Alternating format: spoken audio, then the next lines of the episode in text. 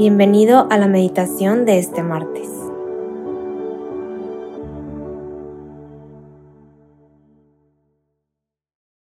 En nombre del Padre, del Hijo y del Espíritu Santo. Amén.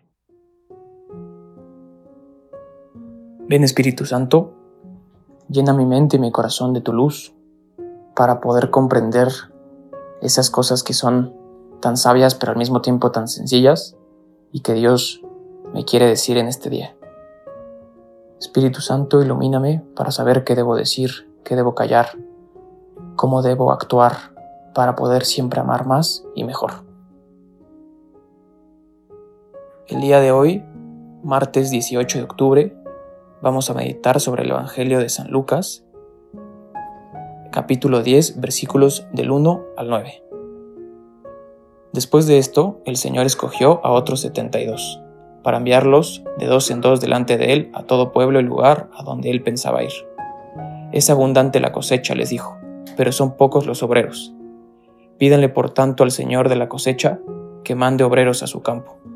Vayan ustedes, miren que los envío como corderos en medio de lobos. No lleven monedero, ni bolsa, ni sandalias, ni se detengan a saludar a nadie por el camino. Cuando entren a una casa digan primero, paz a esta casa.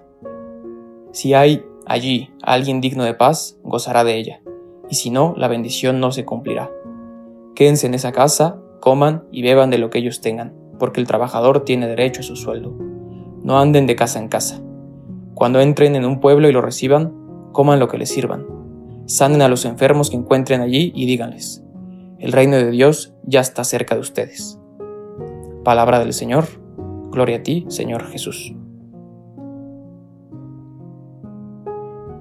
Antes que nada, de verdad, pongámonos muy dispuestos en este momento a escuchar lo que Dios quiere decirnos, cómo quiere Dios que comencemos a transformar nuestro corazón y cómo quiere Él que empecemos a actuar para ser uno de sus, de sus obreros en su cosecha.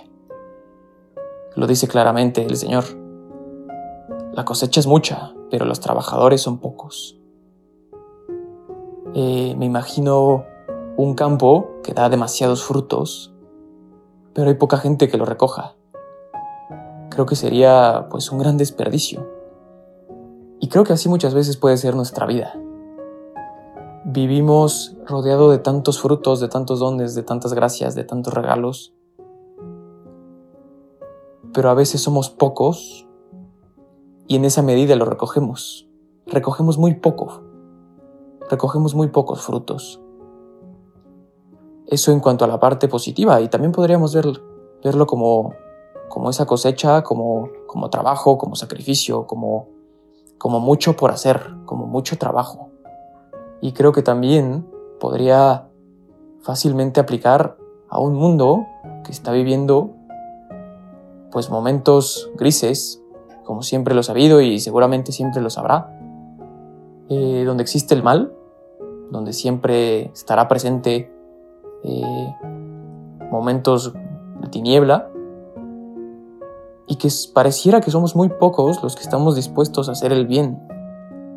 Pareciera que somos pocos los que nos queremos levantar por las mañanas y decir, hoy quiero transformar un poquito este mundo para que sea un poquito mejor. Un poquito.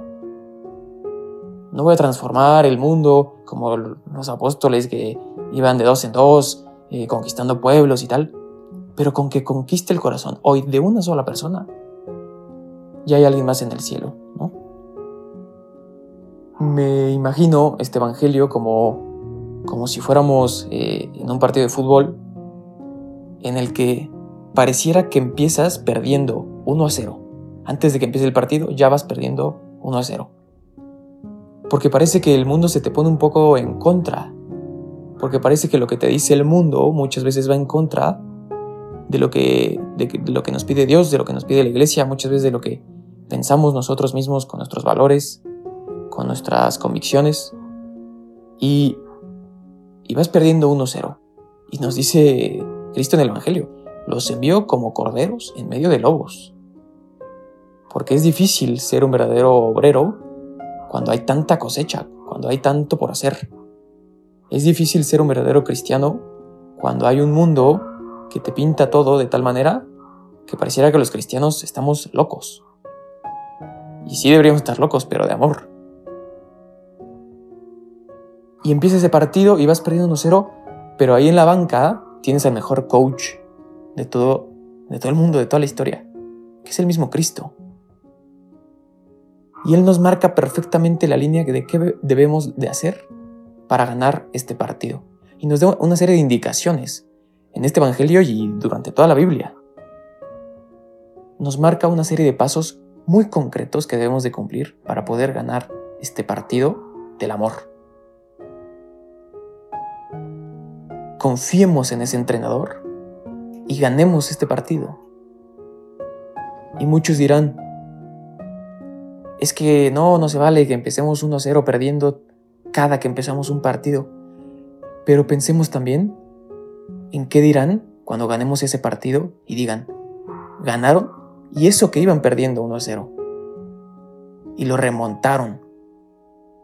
Hagamos una revolución de amor en la cual estos corderos que van caminando entre lobos vayan con tanta seguridad en el amor de Dios que sean corderos invencibles. Corderos invencibles dispuestos a sacrificarse por esa misión que es llevar más almas al cielo. Vivamos este día con esa conciencia de querer ser un obrero y querer recoger muchos frutos y querer trabajar, sudar, sacrificarse por Cristo. Pidámosle mucha ayuda a María para que nos ayude a comprender esto y que ella sea el primer ejemplo de ese cordero que sí, tanto sufrió y tanto se sacrificó por hacer la voluntad de Dios y que al final ella es el vivo ejemplo de que ser un corazón dispuesto y unas manos trabajadoras pueden transformar al mundo.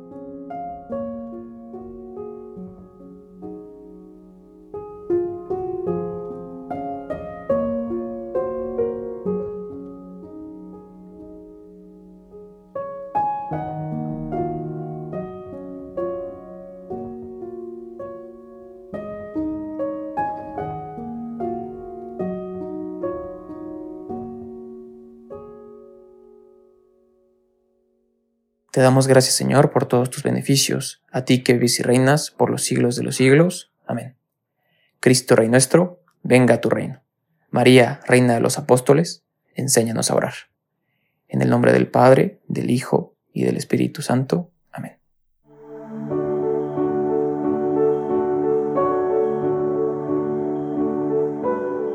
Te invitamos a quedarte dialogando con Dios y seguir en oración. Nos escuchamos mañana.